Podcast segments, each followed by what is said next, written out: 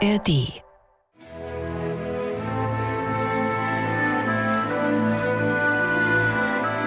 MDR Klassik, die Bachkantate mit Maul und Schrammeck.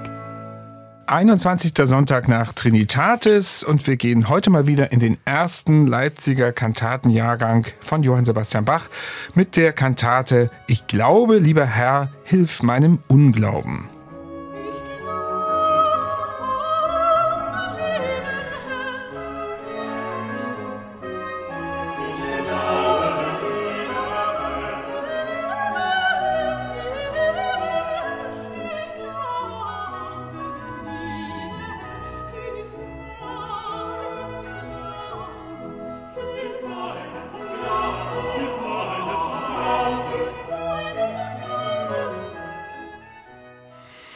Ja, das große Thema Glauben steht über dieser Kantate. Das wird schon am Text des Eingangschors hier ganz deutlich mit diesem Bibelzitat.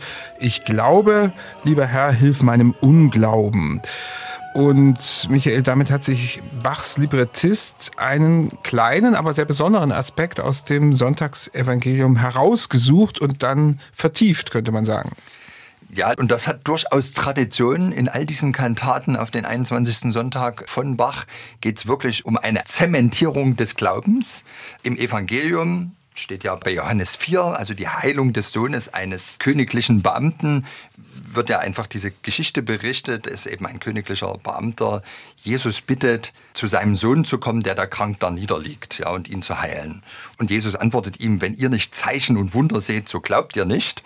Und der königliche Beamte geht ja dann nach Hause, findet seinen Sohn geheilt vor und stellt fest, dass diese Heilung just in dem Augenblick offensichtlich stattgefunden hat, als ihm Jesus diesen Ausspruch gesagt hat. Und dann endlich glaubt er. Mhm. Daher sind die Predigten auf diesen Sonntag und auch Bachs Kantaten auf diesen Sonntag immer ganz klar fokussiert darauf, wir sollen fest im Glauben sein und nicht immer nach den Beweisen fragen und sozusagen den Beleg zu haben, bevor wir wirklich überzeugt sind. Also wir sollen im Glauben feste stehen. Und da ist natürlich der Titel dieser Kantate bereits ganz wunderbar gewählt. Ich glaube, lieber Herr, hilf meinem Unglauben, weil wir natürlich alle wissen, es fällt uns oft schwer genug, tatsächlich dieses Gottvertrauen, diesen festen Glauben zu haben. Ich meine, gucken wir doch mal im Augenblick in die Weltgeschichte, was hier gerade abgeht. Das macht es uns gerade nicht besonders leicht, da wirklich fest an das Gute im Menschen und auch das Gute für das Schicksal dieser Welt zu glauben. Insofern ist es eine ganz aktuelle Kantate. Und die Kantate ist von dem Librettisten so gestaltet, dass es eine Art Dialog ist. Das ist zwar jetzt nicht überschrieben als ja. Dialogkantate, aber man könnte fast denken, hier sprechen Glauben und Zweifel miteinander. Unbedingt, du hast das vollkommen richtig beschrieben. Es ist eine Dialogkantate. Also wir haben zwei Protagonisten, einen Tenor und einen Alt. Und der Tenor, der steht tatsächlich für den Zweifel in dem Fall. Der Alt für den Glauben.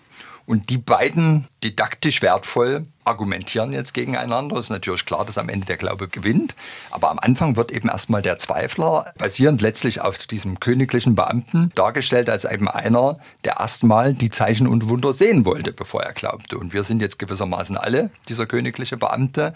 Wir äußern unseren Zweifel und der Tenor macht das ganz eindrucksvoll. Übrigens, also diese Konstellation, dass man Zweifel und Glauben in einer Dialogkantate hat, ist jetzt nicht so wahnsinnig häufig. Wir hatten gerade die Konstellation Jesus und gläubige Seele. Das ist ganz oft in solchen Dialogkantaten von Bach der Fall. Bei BWV 60 hatten wir, dass sich die Furcht und die Hoffnung unterhalten haben. Da war übrigens der Tenor die Hoffnung. Jetzt ist es der Zweifel. Also insofern hat Bach, glaube ich, auch versucht, jetzt kein Stimmlagenbashing zu betreiben. Ja. Aber jetzt ist eben der Tenor mal der Zweifler. Und wir werden ja gleich merken, er hat eine unglaubliche musikalische Darstellung des Zweifels von dem Bach geschenkt bekommen. Also eine Kantate jedenfalls insgesamt, die musterhaft dieses Thema Festigkeit im Glauben zu erlangen und wie schwer uns das manchmal fällt, demonstriert.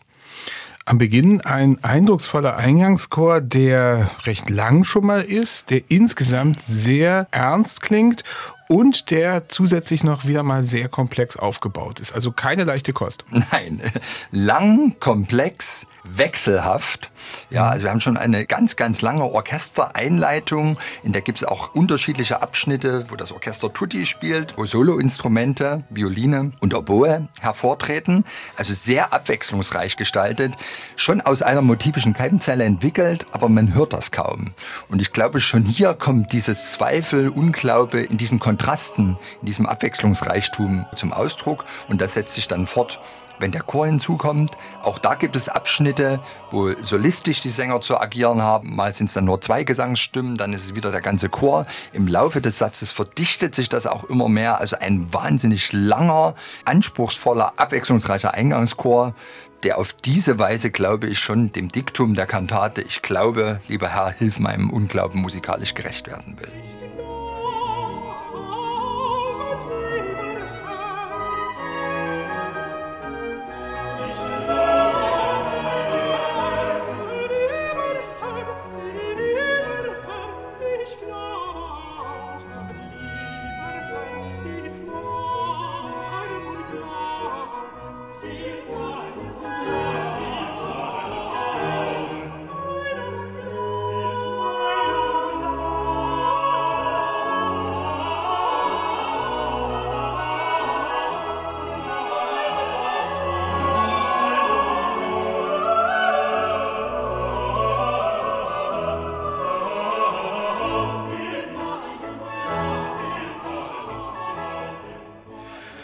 Soweit der Eingangschor dieser Kantate. Ich glaube, lieber Herr, hilf meinem Unglauben. Also diese Dialektik zwischen Glauben und Unglauben ist hier schon sehr, sehr deutlich zum Ausdruck gebracht worden. Ja, und da gibt es zwei Arien, in denen eben dieser Gegensatz Unglauben und Glauben nochmal ganz für jeden hörbar dargestellt wird. Wir beginnen mal mit dem Tenor, also mit dem Zweifler. Ja, kommt auch dann direkt nach dem ersten Rezitativ. Ich lese mal den Text vor. Ja. Wie zweifelhaftig ist mein Hoffen Hoffen, wie wanket mein geängstigt Herz.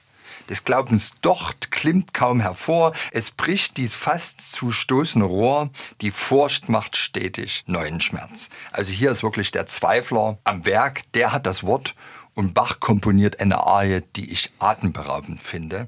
Also wir haben hier eine zerklüftete Rhythmik die ganze Zeit, stark punktierte Rhythmen, ständig sich verändernde Schwerpunkte. Also als ich dieses Stück das erste Mal gehört habe, hatte ich das Bild von Edward Munk vor mir, der Schrei. Kennt mhm, jeder. Ja. Und irgendwie hat Bach einen Menschen, der vor der Realität verzweifelt, der an nichts mehr glaubt, großartig in Musik gesetzt. Also das ist Musik, die einen atemlos macht. Streicherbegleitung, Tenor. Bei den Streichern hat auch die erste Violine eigentlich das meiste zu tun mit diesen wirklich ganz gezackten Rhythmen und überhaupt nicht stetigen Melodien. Und ich habe da auch noch eine zweite Assoziation. Also es ist jetzt nicht nur der Schrei von Edward Munk, sondern ich würde mal sagen, Bach hat sich an diese Arie erinnert, als er ein halbes Jahr später eine andere Tenorarie, die voller gezackter Rhythmen und sich ständig ändernder rhythmischer Schwerpunkte ist, komponiert. Ach mein Sinn, wo willst du endlich hin? Das ist ja genauso ein in auskomponierter Schrei in der Johannespassion. Mhm. Also mein Eindruck ist, hier haben wir die Frühfassung dieser unglaublichen Arie vor uns und die ist nicht minder wirkungsvoll, wenn man sich drauf einlässt. Also es ist ein musikalischer Horrortrip für den Tenor, aber so sinnfällig und überzeugend und schockierend, den Zweifler musikalisch in Musik gesetzt, dass ich sagen muss, Wahnsinn. Aber bevor wir da jetzt reinhören, finde ich es noch ganz wichtig zu realisieren, wie wirkungsvoll Bach schon die Hörer darauf einstimmt, dass jetzt gleich ein musikalischer Horrortrip kommt. Denn diese Rezitativ vorher, das hört er auf mit den Worten des Zweiflers. Er wird, er muss dir bald zu helfen eilen um deine Not zu heilen? Ach nein, es bleibt mit mir um Trost sehr bange. Ach Herr, wie lange. Und dieses Ach Herr, wie lange hat Bach, glaube ich, häufiger mal vertont. Aber wie er es hier macht, mit einem wirklich ultradissonanten melodischen Verlauf, also da kriegt man schon den ersten Herzkasper und wenn dann danach noch die Arie einsetzt, also dann ist man wirklich gewaltig im Zweifel aufgerüttelt.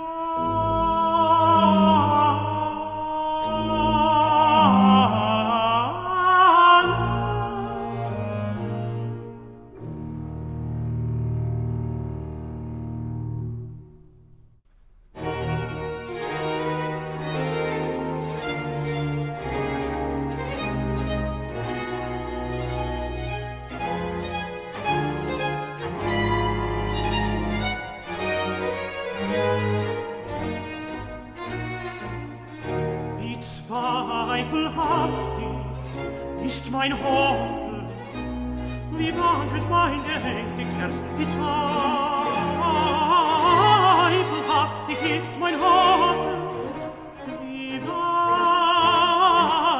wankelt mein geängstigt Herz, wie wankelt mein geängstigt Herz.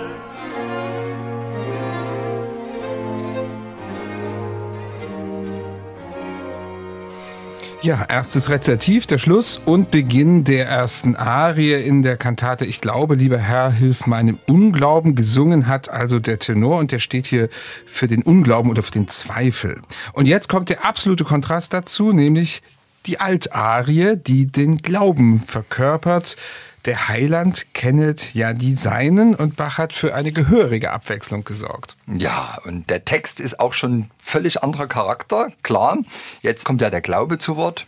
Der Heiland kennet ja die Seinen. Wenn ihre Hoffnung hilflos liegt, wenn Fleisch und Geist in ihnen streiten, so steht er ihnen selbst zur Seiten, damit zuletzt der Glaube siegt. Und was bei Bach siegt, ist tatsächlich musikalisch die Zuversicht. Also das ist der Overall-Affekt in diesem Stück zwei schnäbelnde Obolen spielen wirklich mit größter Leichtigkeit, ganz verspielt, total freundlich, tänzerisch klingt das. Also größter denkbarer Kontrast. Wir haben auch endlich wieder ganz klare Perioden. Das Einzige, wo es mal sich ein bisschen beschleunigt, also das lässt sich der Bach dann doch nicht nehmen. Im B-Teil, wenn von Streiten die Rede ist, da haben wir mal ein bisschen schnellere Notenwerte, aber alles bleibt im Metrum.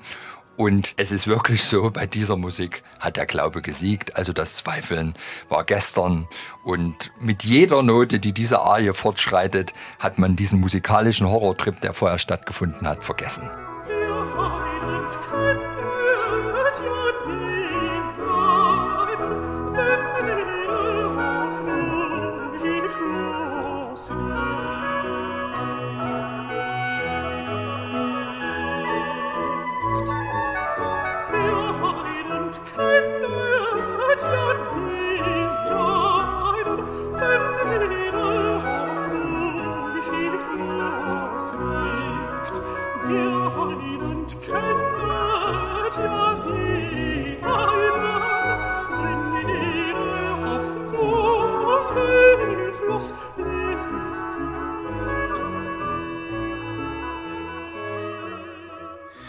Ja, das war also die Altarie, tänzerisch, leicht musiziert und von den beiden Oboen begleitet.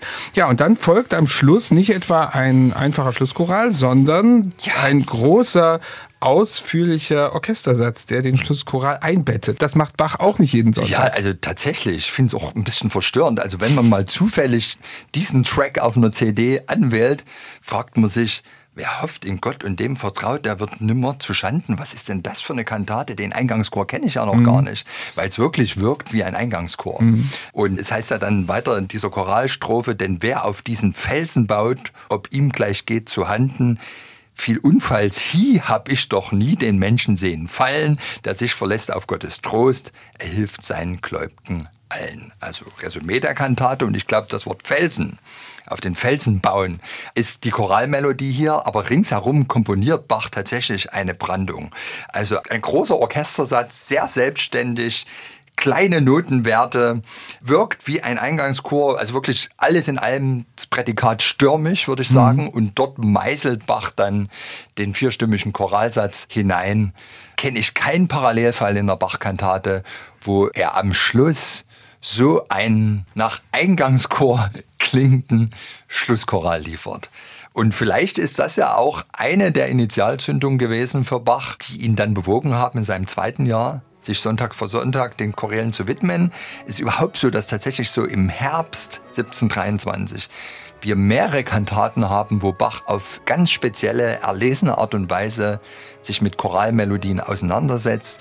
Vielleicht reift genau zu dieser Zeit bei ihm schon so langsam der Entschluss, nächstes Jahr spitze ich das zu auf den Choralkantatenjahrgang.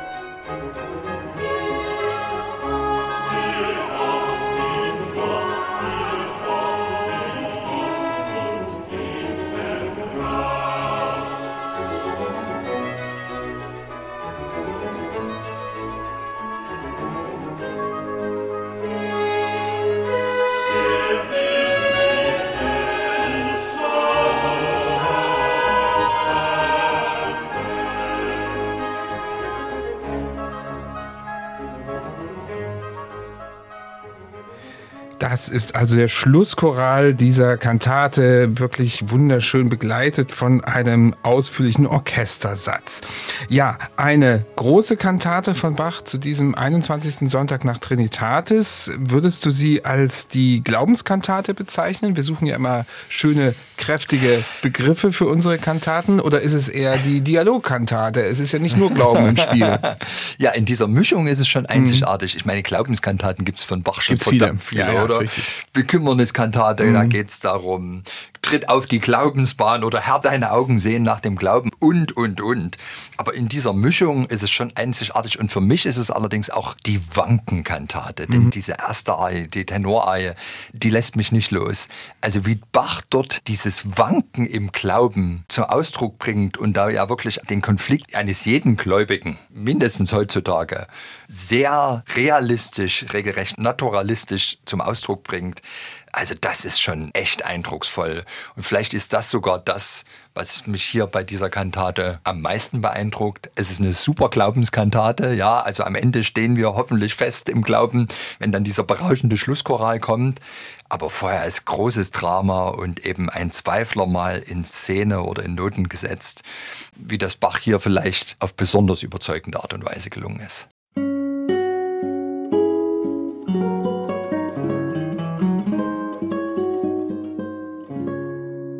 MDR Classic